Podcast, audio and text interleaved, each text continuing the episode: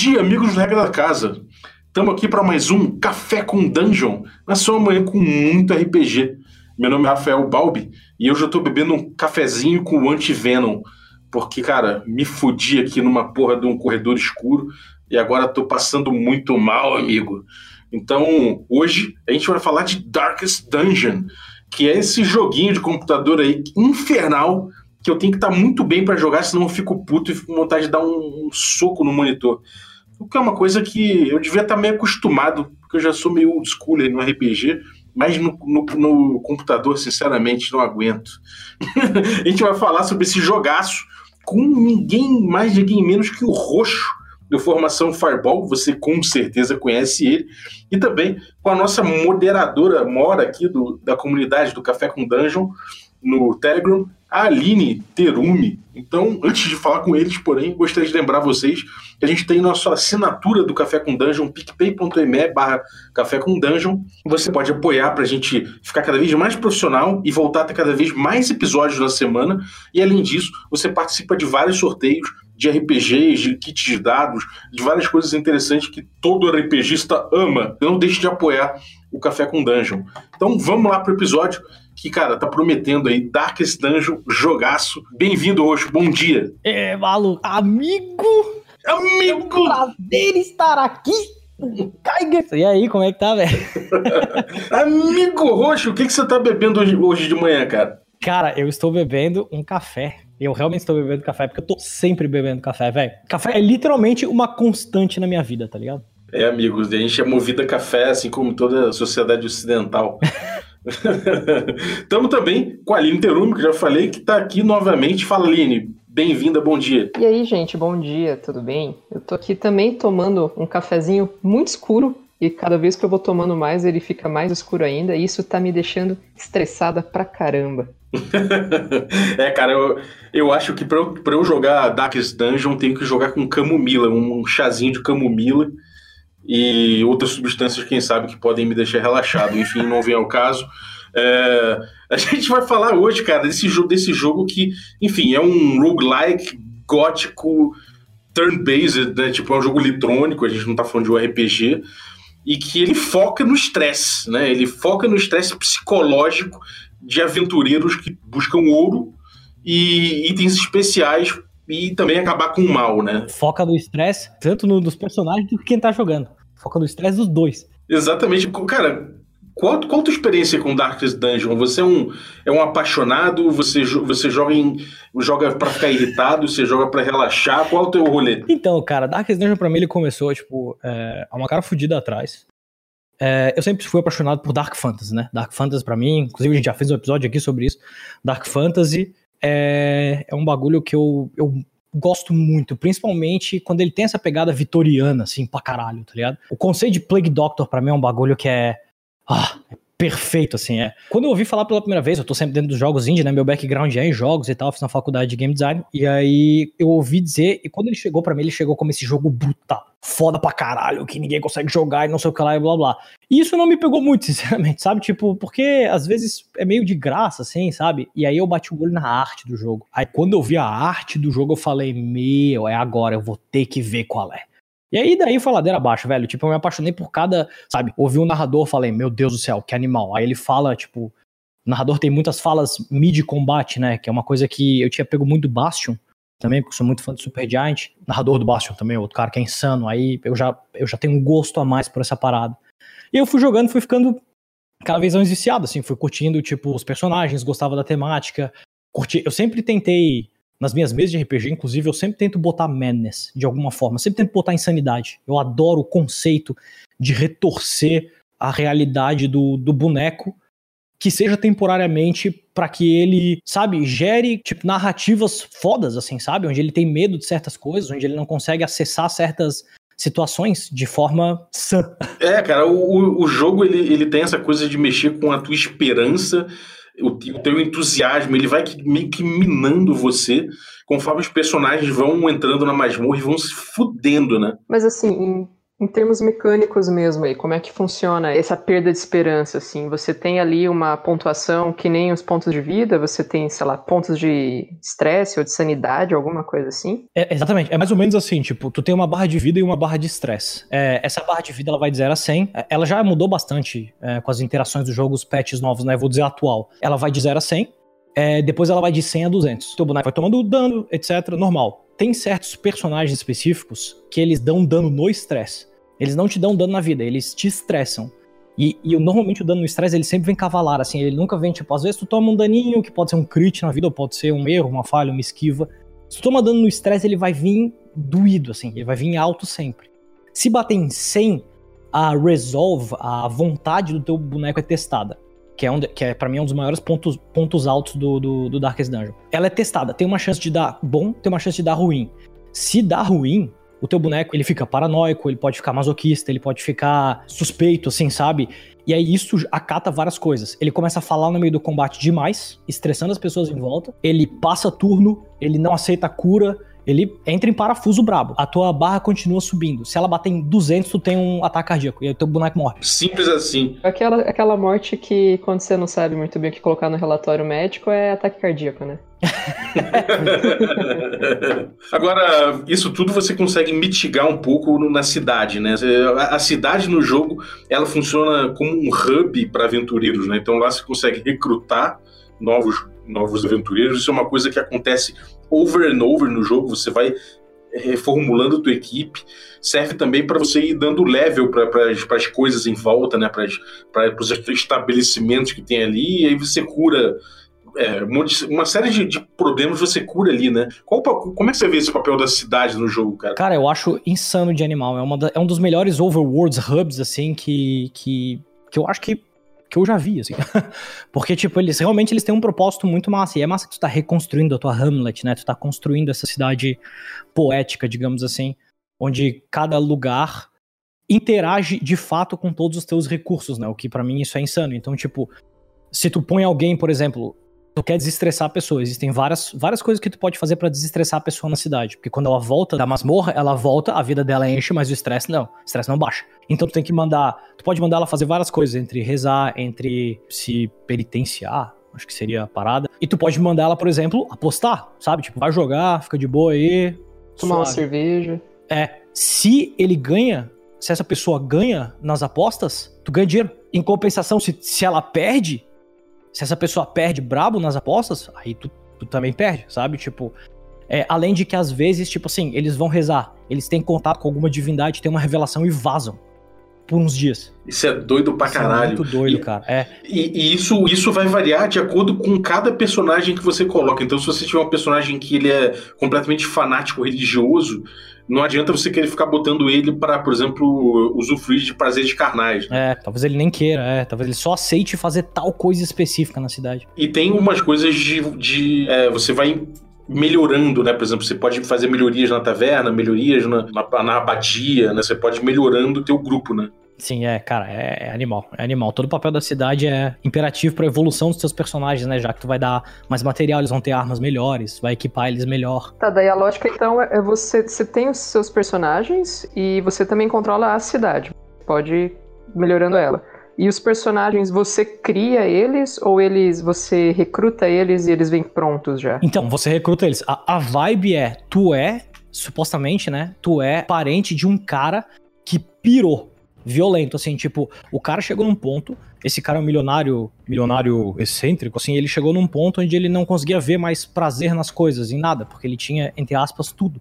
Só que ele descobriu que embaixo da mansão dele existia um suposto portão para uma dimensão estranha. E aí o que acontece uhum. é, ele, ele gasta toda a fortuna dele, tudo que ele tem, para ir abrir essa parada. Então ele contrata escavador, um monte de coisa, lida com morte de gente, lida com um monte de coisa. E aí ele descobre, ele acha esse portão.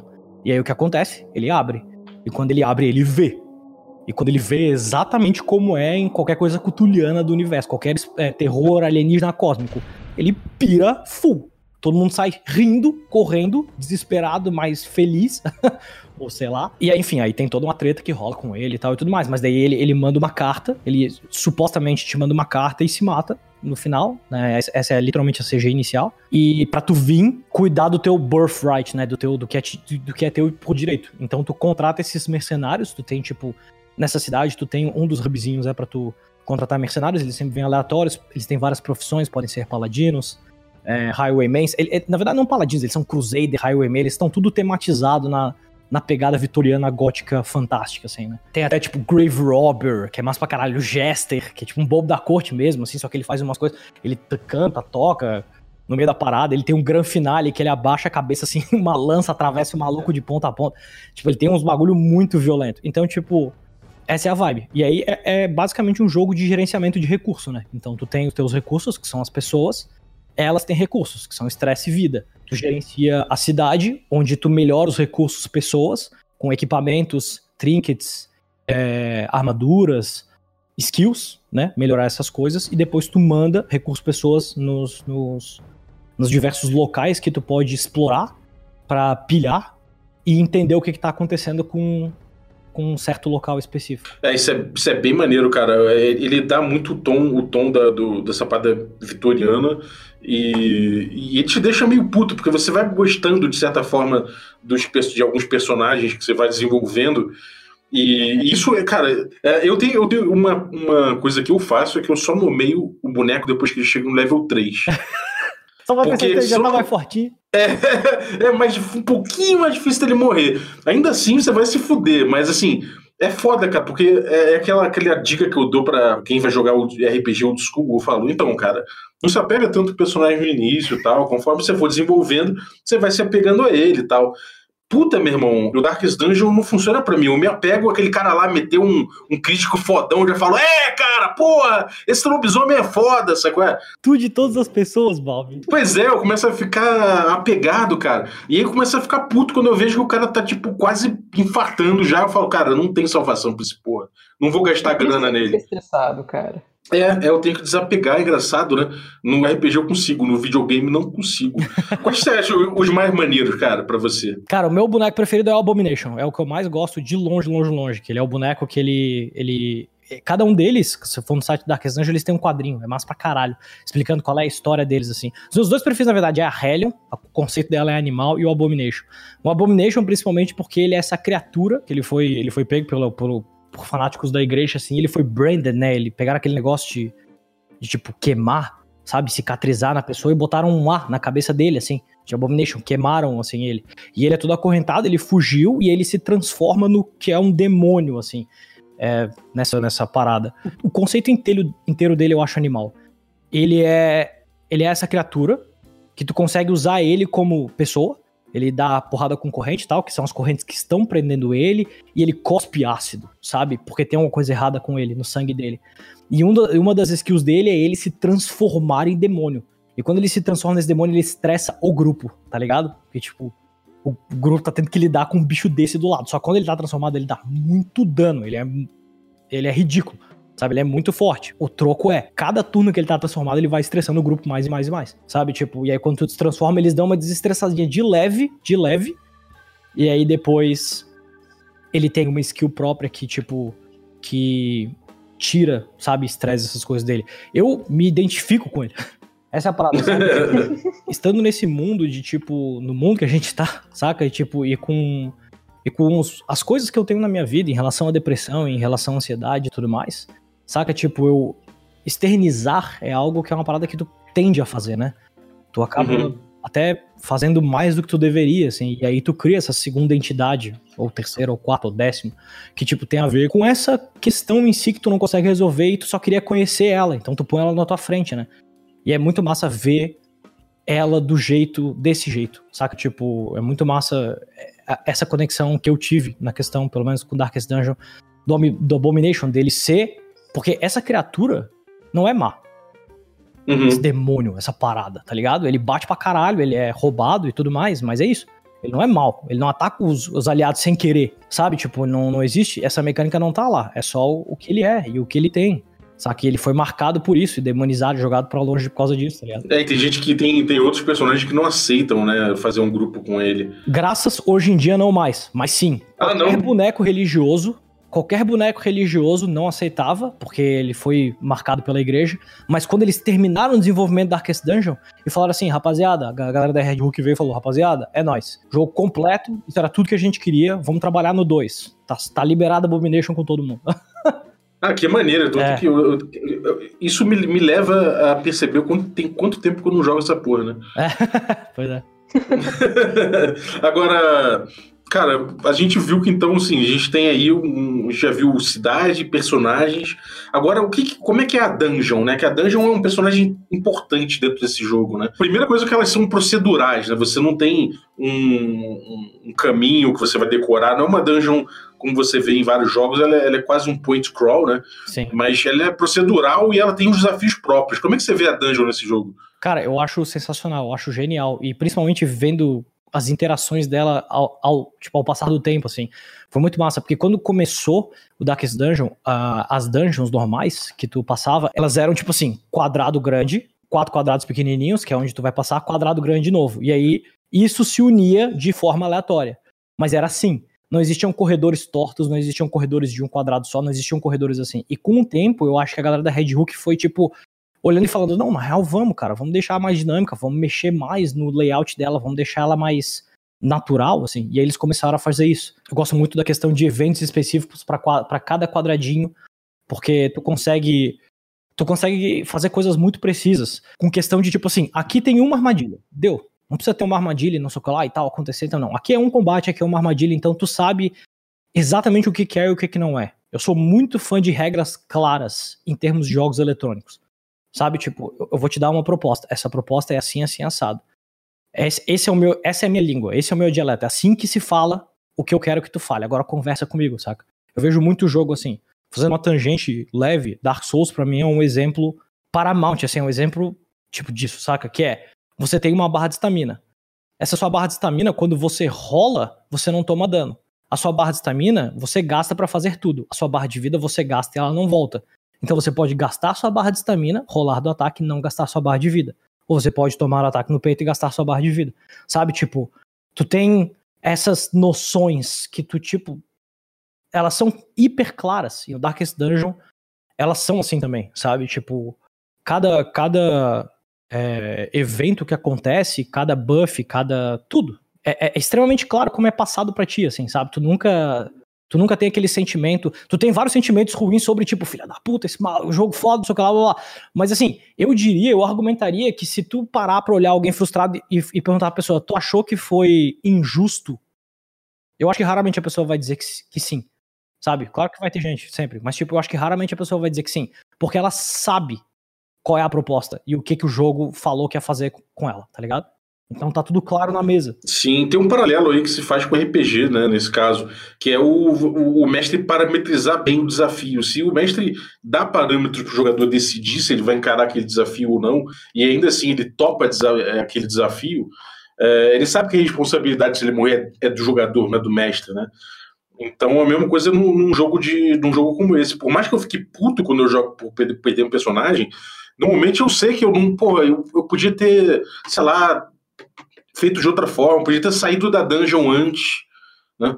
Podia ter, pô, feito alguma coisa para, sei lá, acendido a tocha para evitar estresse, sei lá. Enfim, podia ter feito coisas para poder evitar o, o, pior, né? E aí você vai apostando nessa, você vai topando o desafio e aí você se fode. Quando você se fode, você fala, cara, a culpa não é, não é do, do sistema, não é do mestre, é certamente eu que escolhi isso, né? Sim, é importante, é importante que, que seja claro para ti é, a parada, porque o sentimento de estar puto não é um sentimento necessariamente ruim quando ele não tá atrelado à frustração do, do desconhecido, assim, sabe? De tipo, de, de não estar na tua mão. Porque quando está na tua mão, quando as regras são claras e está na tua mão e as coisas dão errado, tu sabe por quê, porque as regras são claras. Então tu sabe por que, que as coisas deram errado. Tu olha, tu olha e fala, devia ter acendido a tocha, não devia ter pego esse combate, eu sabia que ia dar ruim, eu podia ter saído, sabe? Tu, as tuas decisões, elas fazem, tu não, tu não dá de frente e fala, porra, não tem, não tem o que eu fazer, sabe? Não tem o que eu fazer, ia dar tudo merda de qualquer jeito, sabe? Tipo, não, tu tem as regras claras, tu sabe o que, que é daqui para lá, então. Então, assim, de, de certa forma, é um, é um jogo de, de videogame, de, na verdade, de PC e tal, que o jogador tem um pouco mais de agência do que normalmente nos RPGs padrões, do que a gente tá falando. Porque se a gente pensa naqueles é, jogos clássicos, assim, principalmente RPG japonês, né? Final Fantasy, esse estilo, você tem uma história muito linear que está sendo contada e você não tem muitas escolhas de fazer uma coisa de uma forma um pouco diferente que te daria um resultado muito diferente, né? É, você tem que, eu tenho que entrar nesse, nessa caverna e eu tenho que sair do outro lado. Eu não posso voltar no meio do, quer dizer, eu posso até voltar, mas eu vou ter que passar por esse ponto, eu vou ter que entrar nesse combate, eu vou ter que desarmar essa armadilha, mesmo eu já sabendo que quando eu fizer isso vai acontecer, eu vou quebrar um gelo e vou cair no precipício, porque eu preciso fazer isso para a história continuar. Então eu não tenho muita escolha, né? Parece, me parece ter um pouco mais de, de opções de escolha nisso aí, embora, claro, a agência não seja plena, né? É, acho que como também, justamente nisso que tu falou, como a história, por exemplo, de um Final Fantasy da vida fosse... É uma história que ela é linear, entre aspas, né? Tu é jogado no mundo, mas existe uma história extremamente clara que o Final Fantasy quer te contar, né? Ó, tem esse cara aqui, esse maluco aqui ficou doido. É, você pode pegar um side quest, você pode atrasar uma parte ou outra, mas inevitavelmente você sabe qual é o ponto final que você tem que chegar, né? E no Darkest Dungeon ele te dá o contexto. Ele fala, ó, tem uma caverna aqui, chega nela, aí te vira, brother, sabe? Tipo. Então, assim, o, o objetivo do Darkest Dungeon é você explorar, crescer a cidade e a exploração. Não existe um um objetivo final ali de, sei lá, reviver o parente morto, alguma coisa assim. Então, existe, existe a Darkest Dungeon, existe explorar ela, sabe? Existem, existem algumas coisas que, que dá pra tu fazer. Existe essa Darkest Dungeon, todo o processo até lá, aí tu vai decidir como é que tu vai fazer. Porque tu vai ter que definir grupos, sabe? Porque cada, cada personagem é muito especializado em certas coisas. Então tu vai, tu vai ter que efetivamente olhar e falar, pô, eu, sabe, eu preciso disso, eu preciso daquilo, eu preciso de alguém que heale, alguém que faça isso, eu vou tentar sabe, jogar de noite, vou tentar fazer isso. E aí, eventualmente, quando tu achar que tu tá pronto, tu pode ir pra Darkest Dungeon. Mas, é assim, é liberado. Tem gente que buga o jogo, a galera que faz speedrun nervosa, com cheio de glitch, que eles entram na Darkest Dungeon no começo. Tipo, eles entram no jogo e vão pra ela, tá ligado? Então, assim, é, essa, o, o escopo de liberdade que tu tem é insano, de, tipo, ir daqui ali. Não tem todo, todo o trajeto que, tipo, o trajeto que vai ser criado, ele literalmente vai ser criado por ti. Tu vai contratar bonecos, se apegar a eles, né? Perder eles ou não. E se tu não perder eles, tu vai levar eles pra dungeon final pensando, caralho, filha da puta, esse cara foda que eu fiz, essa mina muito animal aqui, que eu fiz a Hellion mais massa, Abomination fodão. Enquanto no Final Fantasy tu tem esse, tipo, os personagens são definidos, ele é linear, tu vai ter que passar aqui aqui, blá blá, ah, olha só, tem um bicho gigante, tem um Behemoth ali, ele tá destruindo a porta toda, sabe? Tipo, então, isso que eu acho massa. O final de Darkest Dungeon, ele tem um gosto bittersweet, porque, tipo, esse agridoce, assim, porque, tipo, tu chega com gente que tu criou carinho por, e tu tá levando eles pra uma parada que tu não sabe o que, que é. Pode dizer que eles morram. É, cara, a primeira vez que eu fui, que eu fui pra Darkest Dungeon, eu tava com um nível com, com uma parte muito, muito café com leite ainda, cara. Eu tomei uma sova, mas, tipo, exemplar, assim, cara. Foi muito rápido. Foi muito rápido. Eu tô vendo Agora... um exemplar, eu vou pegar essa expressão pra mim. é, tipo, pegaram a cabeça, as cabeças dos meus aventureiros e botaram na porta da dungeon falando, cara, lembra de mim. Sabe? Sim, tipo... vou fazer um exemplo dessas, dessas pessoas aí. É, agora, durante a dungeon, a gente tem algumas coisas como fome, o escuro, né, a relação com o escuro é, e, e, o que isso cria no personagem, o medo, doença, cansaço, alta mortalidade, inimigos bizarros, sombrios e, e o relacionamento entre os personagens. Né, isso tudo compõe esse desafio macro que tem ali dentro da dungeon, no Darkest Dungeon. Agora, sim, pelo menos para mim, né, essa gestão de recursos, ah, os personagens estão ficando com fome, porra, acabou, tá acabando minha comida, porra, agora vamos ter que acampar aqui dentro, e aí tem o bardo que toca para poder deixar a galera menos estressada, o, o gesto, né, sei lá, fazer uma palhaçada pra galera. E, enfim, é, é, toda essa gestão de recursos é um desafio muito grande e o jogo aposta muito na escassez, né? Sim, é, com certeza. Eu acho muito massa, porque é, isso é outra coisa do que quando tu vai compor o teu grupo, tu pensa muito, né? É, existem skills específicas que, que são skills de acampamento, Essas skills de acampamento servem justamente para isso. O Jester, por exemplo, ele tem essa balada que ele toca, que ele pode tocar, mas outras pessoas também podem fazer outras coisas, tipo, por exemplo, conversar, sabe? Vir para ti e falar, ó, oh, é, meu, calma, sabe? Tipo, e, e, realmente tem uma caixa de diálogo onde ele acalma a pessoa e a pessoa desestressa. Tem coisas más pra caralho, tipo, por exemplo, tu pega uma doença, mid dungeon, e tu sai da dungeon, tu tá com essa doença. Se tu tá com essa doença, tu tem que deixar o teu cara lá no lugar de curar a doença, ele vai curar a doença e aí ele vai voltar pro teu grupo. Se você está mid dungeon, a Plague Doctor, que é a personagem que, que, que lida, enfim, que lida com pós, essas coisas assim, ela tem uma skill de acampamento que ela cura a doença. Então tu pode aproveitar melhor do teu tempo, porque tu curou a tua doença mid-dungeon e tu não gastou na cidade. Sabe? Porque tu tem uma Plague Doctor, tu adiciona um valor absurdo a ter um personagem assim, por exemplo. Às vezes tu leva um grupo só pra curar a doença dele, sabe? Só pra curar alguém que tá ali porque tu não quer deixar na cidade. Então é essa gestão é muito, muito animal. Você faz, você faz uma run terapêutica, né? É, exatamente. A run terapêutica faz isso.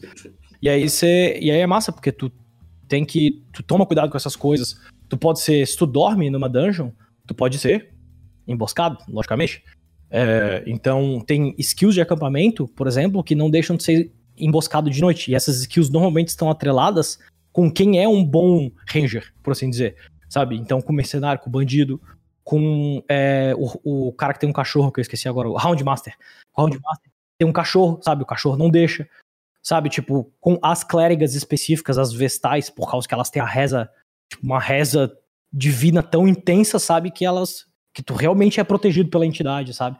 Então é, é muito massa, porque tudo no jogo é extremamente bem tematizado. É, isso é foda mesmo. E os boss, cara, os boss são, são um capítulo à parte, né? É, os boss são um capítulo à parte. De todas, as, de todas as coisas que eu faço, os inimigos que eu crio, das coisas que existem quando eu quero fazer Dark Fantasy, os boss de Darkest Dungeon são sempre referência, cara. Sempre referência. Porque a criatividade é, para ter feito o que eles fizeram, até quando eles pegam conceitos tão simples quanto uma sereia, por exemplo.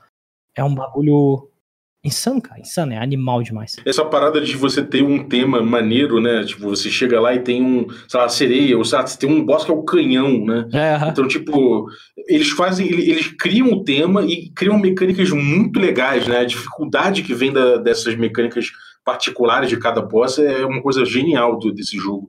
E é um desafio foda, né? Sim. Que eu acho que é, que eu acho que é onde é uma direção que, assim, eu não acredito em nada absoluto, sabe? Mas, tipo assim, é uma parada que eu, que eu gostaria que fosse mais praticado. Boa parte da, dos boss da Darkest Dungeon são lidar com mecânicas e seguir a luta pra frente. Mas tu tem que lidar com mecânicas. Se a mecânica está estabilizada, a luta está estabilizada. Se a mecânica sai do controle, vai dar ruim, sabe? E, e existe um elemento, às vezes existe um elemento randômico pequeno na situação que, né, se tu de repente não compôs o teu grupo de uma forma ou de outra, isso, esse elemento randômico pode se tornar um problema gigantesco, sabe? Mas, por exemplo, o canhão, que a gente falou aqui, o canhão tem um cara que acende o canhão. Se tu matar o cara que acende o canhão, tem um canhão que ocupa um espaço, luta Darkest Dungeon, quatro de um lado, quatro do outro, quatro teus aventureiros, quatro os inimigos. Cada um ocupa um espacinho. O canhão ocupa um espaço, tem os outros três. Um desses outros espaços é o cara que acende o canhão. Se tu matar o cara que acende o canhão, o canhão não vai disparar. Tudo de boa. Tu vai ter que ir controlando a luta até tu destruir o canhão. Se o cara, se o canhão disparar, tu vai tomar uma bola de canhão no peito, né? Aí. É vai foda. Dar, já, já, né? Não, não tem como não dar ruim. A sereia. A sereia, ela encanta um dos teus jogadores, um dos teus personagens. Aí salga bravo. Imagina, encanta a tua healer sem querer. Aí tu olha e fala, é, GG, o Upload é nós, estamos juntos, vamos que vamos. Aí eu vou começar a rilar a sereia, que alegria. O boss já tá me destruindo, agora vai começar a rilar junto com o meu boneco. É, eu acho muito massa que tu tá mais concentrado nas mecânicas, sempre entra e fala, cara, o que que tá acontecendo? O que que vai acontecer? Sabe, tem um boss em específico que ele segura os olhos dele, ele tem na frente dele três destroços. A primeira vez, particularmente, que eu enfrentei esse boss, eu olhei e falei, meu Deus, esses destroços, o que, que vai, vai pegar? Isso vai arremessar na minha cabeça, o que, que vai acontecer? Não, eles não fazem nada. Tipo, eles estão ali só pra ocupar espaço para ele poder ficar na, na, última posição, sabe? Para gerar uma estratégia diferente. Mas tu tá tão, não bitolado, mas na mecânica, sim, bitolado, vai. Na mecânica que, que tu caralho, destroços malucas, vão criar vida, sabe? Animate Object, aí vai vir aqui e vão me encher de bomba. e, cara, qual o pior boss pra você, o que te deixou mais puto? Pior ou, sei boss? Lá, ou o que você mais ama, sei lá, tanto faz. Eu acho que é unânime, eu vou falar, eu acho que todo mundo que vai ouvir esse episódio vai, já, já, já vai saber quem eu tô falando, mas é o Shambler, que, que eu acho que ele é o mais difícil. Ele é muito foda. Ele, ele é um boss que tu tem que abrir ele. Eu, não sei se ele. Eu acho que tem como ele vir no automático, mas é bem raro, no, tipo, no, encontrar ele, assim. Mas tem que ser no escuro, tem toda uma treta. Mas existe interações, né, que tu pode fazer no meio da dungeon e tal, e existe um objeto que é um orbe vermelho que se tu botar uma tocha lá, tu automaticamente invoca o Shambler. Cara, esse bicho, velho, é muito. Tipo assim, ele dá muito dano, muito estresse. Ele invoca uns bichos que dão muito, que batem, se bufam pra caralho e te dão estresse pra cacete. Tipo, se tu fizer uma luta com o Chamber, tu vai sair capengando brabo, assim. Sempre, sempre, sempre, sempre. Acho que eu nunca vi uma luta de Chamber que o cara. Não, foi de boa. Suave, sai daqui tranquilo. Porra, é foda. Shambler é brutal. É, cara, eu tive uma experiência estressa, estressante demais com a, com, a, com a Siren, cara. É, a Siren é braba. Que, porra, é, é, é ela vai. O pior de tudo não é nem. Eu acho que não é nem ela pegar um, um boneco seu e levar pro lado dela. O pior de tudo é que ela fica dando shuffle na minha, na, na minha ordem ali. Sim. E caralho, meu irmão, é muito chato para você voltar e começar a, raciocinar de novo o jogo depois que alguém deu shuffle na party, sacou? Sim. Porra, eu lembro que isso era um problema para mim que eu ficava puto, meu irmão. Puto, puto, puto da vida. Eu falava, não! É, tem que. Hoje em dia, hoje em dia as skills, boa parte dos personagens teve skills modificadas. Grande, grande maioria deles agora tem skill que se mexe. Então é bom porque, tipo, se tu toma shuffle, dependendo do grupo que tu faz, tu consegue mexer eles dando skill, não, tipo, ter que perder um turno pra, trocar eles de lugar. Isso é muito bom, hein, cara, porque, tipo, era uma parada que realmente me deixava puto, porque eu acho que me tirava um pouquinho de, de jogo, né, de, de jogo de cintura, assim. Então, tipo, você perder o round para ficar movendo bonequinho é realmente um saco, né? É, é chato pra caralho mesmo. E eu acho que o que eu mais gosto seria um spoiler monstro falar, mas o que eu mais gosto é, tipo, é o último boss. Vou deixar assim. Não sei se pode falar spoiler aqui ou não. Fala, fala genericamente dele. Tá, tipo assim, o boss tem várias fases.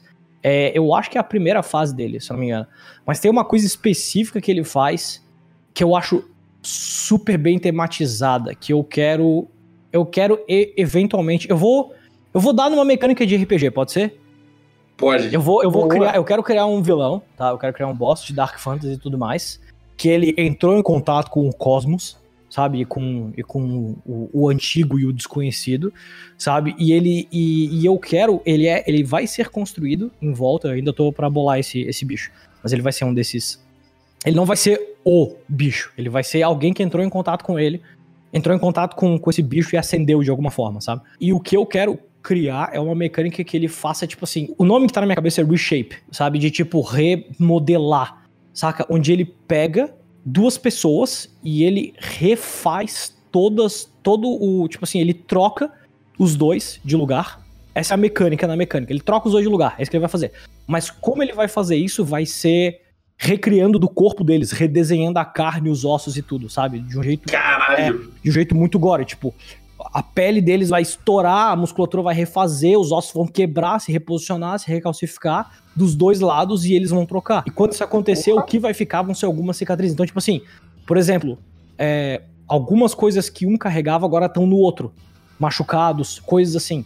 Sabe? Tipo, mas eles vão trocar, trocaram de mente, trocaram tudo. Não troca ficha, não troca porra nenhuma. Mas é, é só essa ideia. Esse último uhum. boss da Darkest Dungeon tem algumas coisas assim, que eu acho muito foda, de muito bem tematizado, porque ele acendeu a esse. Sabe, ele virou um maluco doido do, dos Elder God. Então, tipo, ele não liga mais pra carne ou pro tempo, ele vive além dessas coisas. Caralho, é muito foda, né, cara? É, é muito animal. Agora, aí, se você, você acha que o, o Darkest Dungeon é um jogo é, traduzível pra quinta edição do DD? Ou algum outro sistema que você imagine, talvez? Não sei. Tem certas coisas que eu acho que elas não deveriam ser traduzidas de um jogo eletrônico para um RPG de mesa. Porque uhum. a agilidade que um jogo eletrônico proporciona é algo que tem que ser levado em conta. Combate é algo que é amplamente discutido em mesa de RPG tabletop. Particularmente, eu, roxo, sou apaixonado. Não dou a mínima se o bagulho leva umas 6 horas, sabe? Tipo, não ligo, não ligo mesmo. É, e não assim, tipo, ah, combate todo mundo é combado brabo. Não, sabe? Tipo, só porque a tensão do bagulho é um bagulho que eu gosto muito, sabe? Então, tipo, vou dar um exemplo super aleatório, mas há muito tempo atrás eu fiz um, um Siege que jogou só eu e o Stefan. E eu fiz pro Stefan isso. É um Siege onde o Stefan controlava um lado do exército e eu controlava o outro. A gente fez na quarta edição, quarta edição tinha muito negócio com miniaturas e tal. Defini Sim. tudo. E foi, e foi uma defesa a, um, a uma muralha de uma cidade. Que ele controlou todo mundo. Levou, tipo, literalmente 6, 6, 8 horas no negócio assim. Caralho. Eu diverti pra caralho. Só, só, só o combate. É, que foi nada. que quase virou um board game, né? No, no final das contas, Sim. assim. Um wargame, né? É um wargame, exatamente, exatamente. Então, tipo assim, foi animal, foi animal, sabe? Então, assim, particularmente eu não tenho tanto problema com isso, mas eu sei que isso é algo a ser considerado. Além disso, uma coisa é um RPG onde a gente, ah, vamos conversar, blá blá blá, fizemos tal coisa, vamos andar até lá. Tem exploração, processo. Vamos aprender, vamos, tipo, é, comer, achar o que, que a gente tem que, não, que fazer, sabe? Ah, tem esse desafio aqui, o que, que é esse desafio? Isso aqui é um embate, embate que é social, vamos conversar com tais pessoas. Agora tem esse aqui, o que, que é isso? Ah, é, é o embate no terreno. Então o que, que a gente vai ter que fazer? Pô, tem uma ponte que tá quebrada, a gente tem que passar daqui e ali. Tem pessoas lá do outro lado. O que, que tá acontecendo? Darkest Dungeon é: tu vai na cidade, resolve as coisas e vai cair na porrada. Sabe? Então, tipo, a distância entre outros embates e o, e o combate é muito pequena. Sabe? Tipo, tu, Uhum. tu, tu sempre tá saindo nas dungeons, tu não tá saindo nas dungeons pra resolver na, na conversa.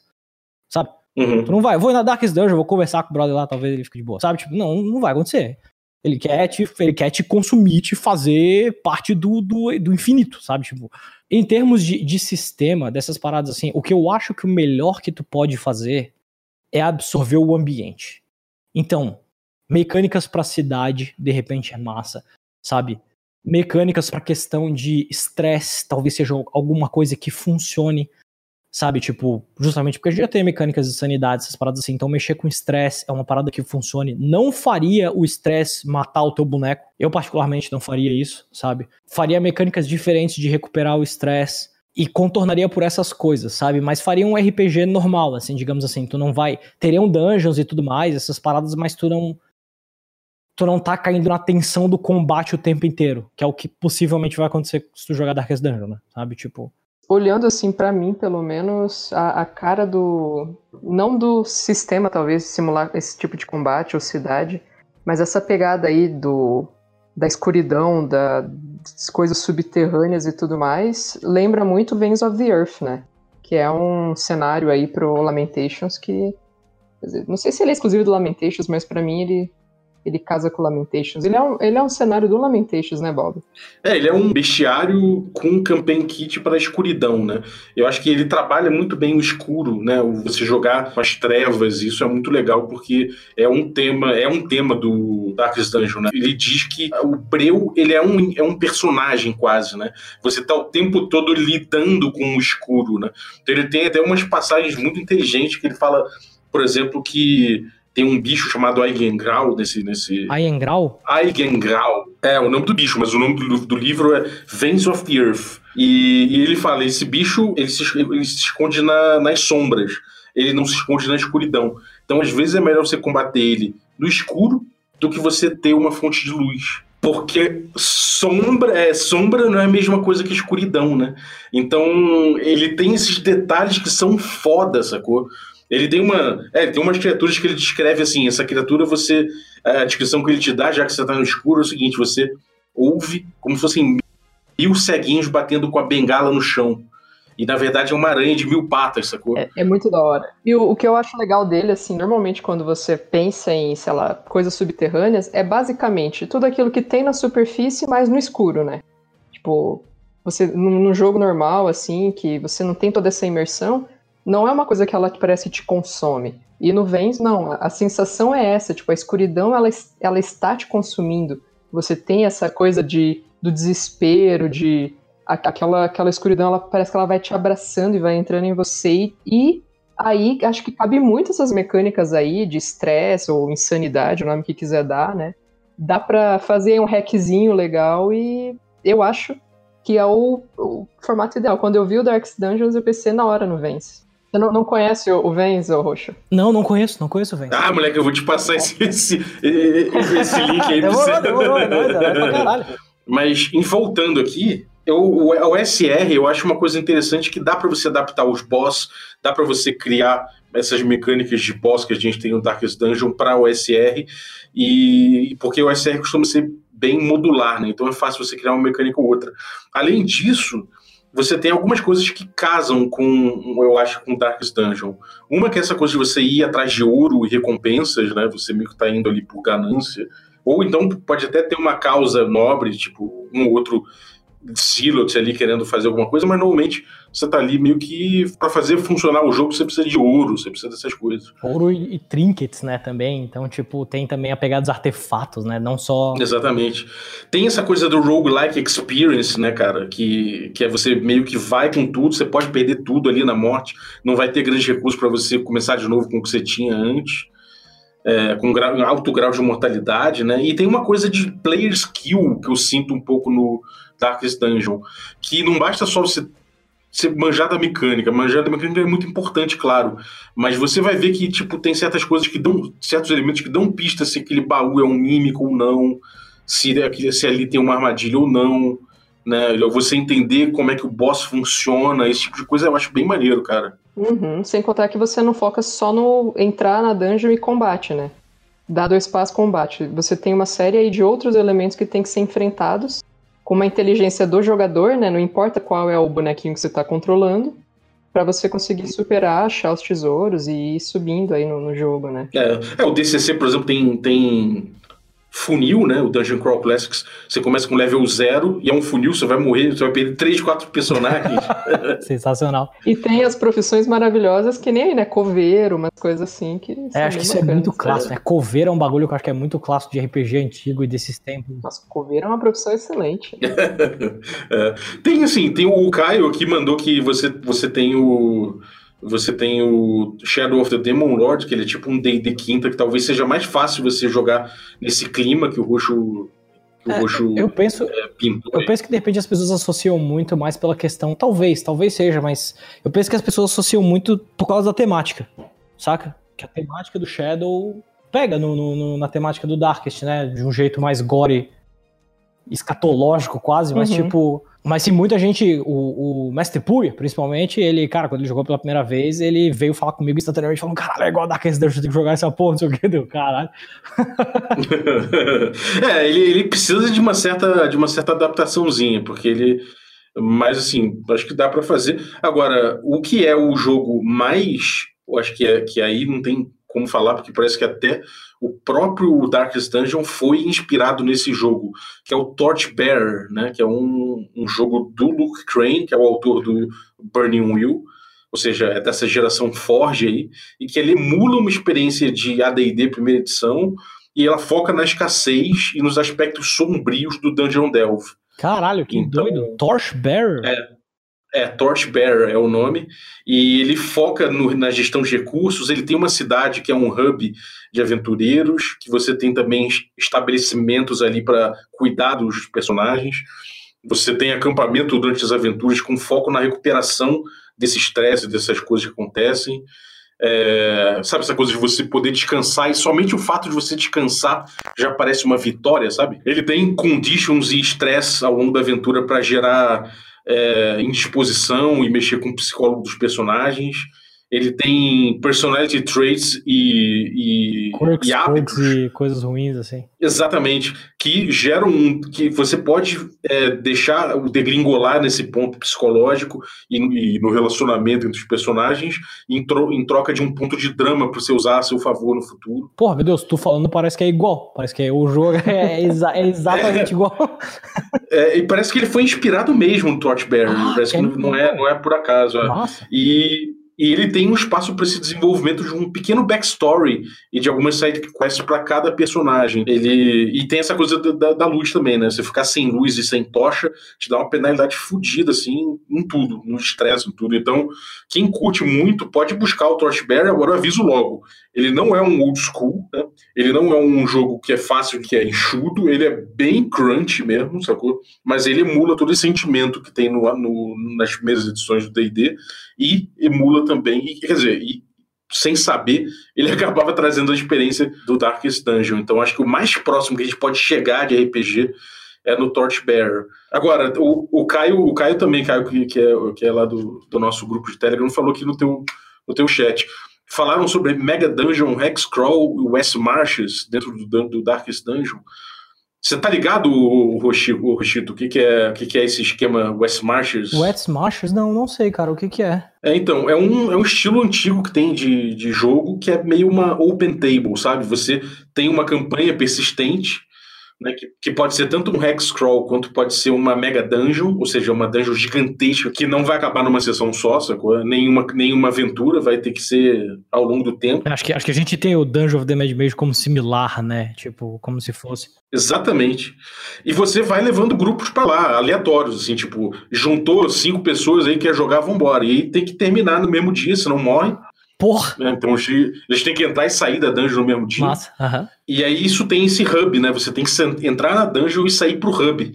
Quando você chega no hub lá, você tem é, vendedor de itens, você pode tentar vender suas coisas, mas o jogo nem foca muito nessa parte da cidade. Isso é só que nem no Darkest Dungeon mesmo, um hub.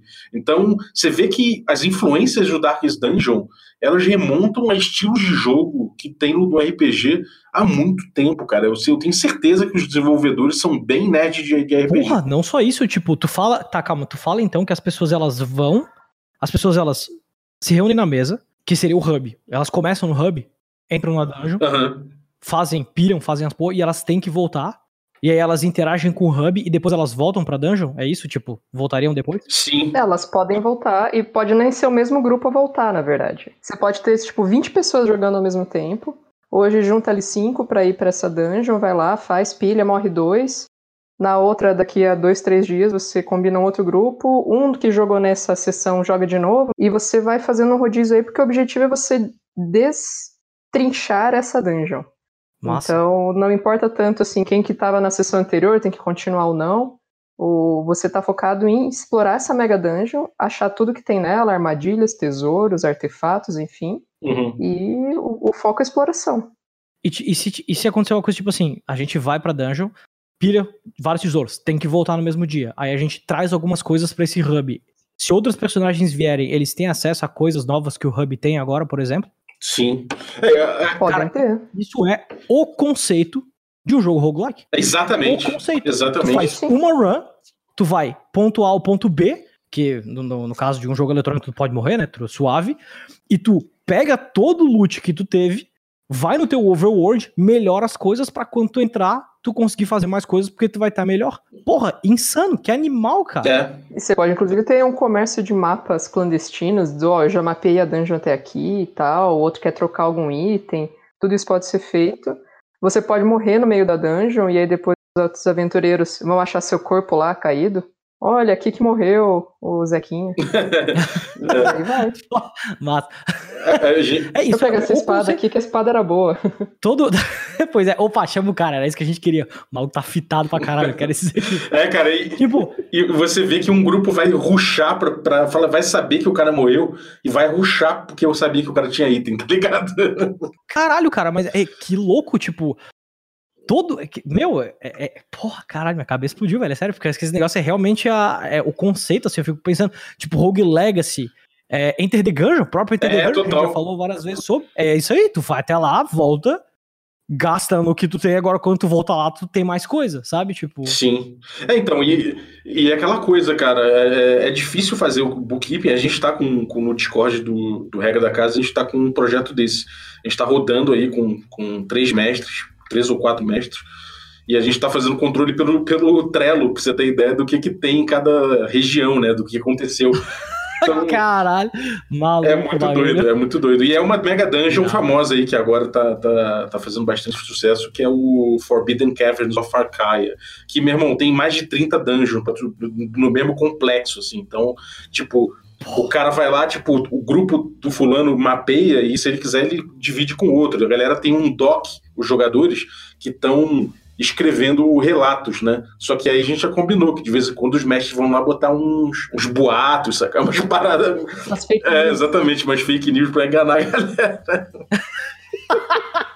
Puta que pariu, Muito mano. doido. Socorro. É, mas é isso, cara. Eu acho que, porra, a gente deu uma, uma, porra, uma debulhada aqui no, no Darkest Dungeon sem jogar, porque o, porque o Rochito é. debulhou sozinho e trouxe pra gente aqui essa experiência. Ah. E vocês trouxeram os sistemas de RPGs e um monte de coisa, definiram roguelike no sistema de RPG pra mim, insano, massa pra caralho. Doido, né, cara? É. Porra, brigadaço, Jogo Roxo, pela tua participação, cara, é sempre bom te ter aqui. E pode ter certeza que, porra, eu vou daqui a pouco vou te chamar para outros temas, porque é muito bom trocar essa ideia contigo, cara. Porra, por favor, velho. Eu, eu me pilho horrores, velho. É nóis, tamo juntasso. Eu adoro fazer isso, cara. Principalmente podcast, que é bem de boa, assim, o cara pode fazer de casa. Uhum. Fiquei feliz. Então, meu, é animal. Agradeço muito. Aline, Bob, porra, muito obrigado. Valeu, Valeu mesmo, e... Um prazer trocar ideia com você. Não tinha, não tinha se falado ainda, mas vamos ver se a gente marca umas próximas aí. Massa. Quem sabe jogar uns RPGs. Porra! Vamos na Mega E ô, Bob, eu vou te fazer um pedido. Eu vou te fazer um pedido então, faz um jabazão aí, já que a gente tá, nesse caso, streamando também, né? Tem 108 pessoas no chat aí, rapaziada. Bob, quem é você, velho? Eu sou o Rafael Balbi, eu sou irmão, amigo do Café com Dungeon. Meu nome é Rafael Balbi, eu tenho, eu sou, eu sou... O que, eu sou, cara? Eu não sei o que eu sou. Eu sou medieval. Eu sou medieval, eu, eu gosto de. Eu gosto muito de RPG old school, antigo. E eu tenho o Café com Dungeon, que é esse podcast aí que vai quase todo dia ao ar. Então já tem três anos aí quase de podcast. Então, se você entrar, procurar no Spotify, no Deezer, você vai achar o Café com Dungeon. E também esse Café com Dungeon faz parte de um canal maior que eu tenho, que é o Regra da Casa. E aí lá é um, você pode ver no YouTube que a gente tem vários projetos. Tem mesa gravada de D&D antigo, tem mesa gravada de D&D novo, tem mesa gravada ao vivo, tem enfim. E... D&D moleque, brabo. Tem o D&D moleque, é. tem tem o, culto, culto Greyhawkiano do 20 prometido, amigo. Você pode botar o seu D20 em cima do monitor que eu vou abençoar para você esse D20 não vai sair um, porque um tá sempre à espreita, mas você tá ungido nas águas de Greyhawk. Aí, bom, cara, é o personagem preferido. Inclusive, o Bob já abençoou o dado do Gruntar uma vez, pra todo, pra todo mundo que conhece aí. E é por isso que o Gruntar tem a, a. Tipo assim, é por isso que não é só um, entendeu? Tá, que existe existe um balanço. Esse balanço foi pelo, pelo irmão Balbi, velho, trazido pelo amigo. Cara, foi impressionante, cara. Depois que eu abençoei o dado dele no evento lá, no Diversão Offline, na sessão seguinte ele tirou um 20 quando precisava, que era justamente no, no teste de morte. Pô, cara, segura. É, amigo. Pô, brigadaço, Roxo. Valeu, cara. Você tem algum recadinho para dar pra galera aí? Cara, rapaziada, é... velho, joga RPG, se divirta. RPG é bom pra caralho crie experiências sensacionais. Corram para aprender o maior número de sistemas que vocês conseguirem. Se vocês curtirem um cenário, se vocês curtirem uma pegada, uma ideia, uma parada, não se acanhem pelo sistema. Vai lá, dá a cara, tenha coragem de ser ruim em alguma coisa, porque faz parte do processo. E processo é importante pra caralho. Muito mais do que a conclusão. Teu sucesso é uma consequência do teu processo. Então vai e faz, brother, porque vai ser massa, vai ser irado. Caralho, esse recado. Nossa, isso foi poético. É, cara. Damn, let's teu go. Sucesso, eu falo isso direto. Teu sucesso é consequente do seu processo. Nossa. É, é porque somos vou, todos. Vou dormir pensando nisso. É, somos todos um correndo na palma de Buda, né? É, é verdade. Maneiro, cara. Pô, brigadaço então, Roxo. Vamos fechar aqui é e, cara, foda um episódio tanto. Então, espero que todos curtam aí. Você que está ouvindo a gente, lembra que a gente tem aí o nosso picpay.me barra Café com Dungeon. Você pode se tornar um apoiador, um assinante. E em se tornando um assinante, você não só contribui para a nossa profissionalização aqui do podcast, e também para que a gente tenha cada vez mais episódios por semana. É, além disso, você concorre a muitos RPGs que a gente sorteia durante o mês. E dependendo do seu... Do seu no seu plano, você concorre a ainda mais sorteios de itens, mais, de itens ainda mais vultuosos, por assim dizer. Então, cola aí, picpay.me barra café com dungeon e checa aí como é que você pode fazer para ajudar a gente a partir de cinco reais. Muito obrigado e até a próxima.